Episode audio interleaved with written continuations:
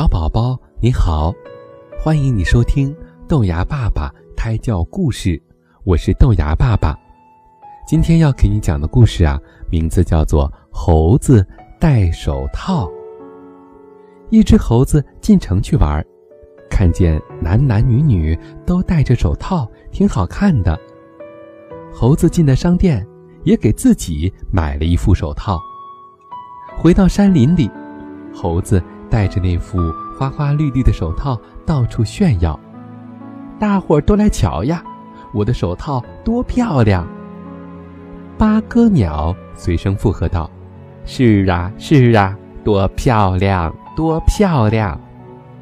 喜欢拍马屁的小星星说：“嘿，猴哥，你今天戴了手套，显得格外精神，既有风度，也很潇洒。”上了点年纪的驴子，不以为然地说：“手套是人的专用品，我们动物啊，不宜生搬硬套的使用。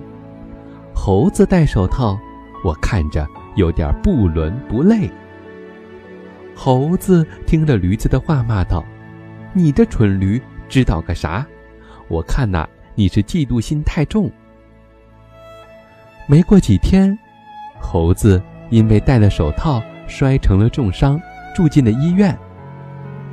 当天呐，他在爬树，可是手上呢，却戴着手套，握不紧树枝，于是他就从树上掉了下来。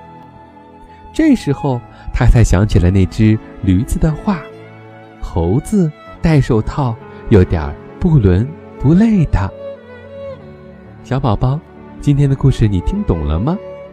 其实啊，我们每个人都有属于自己的特点，我们应该学会扬长避短。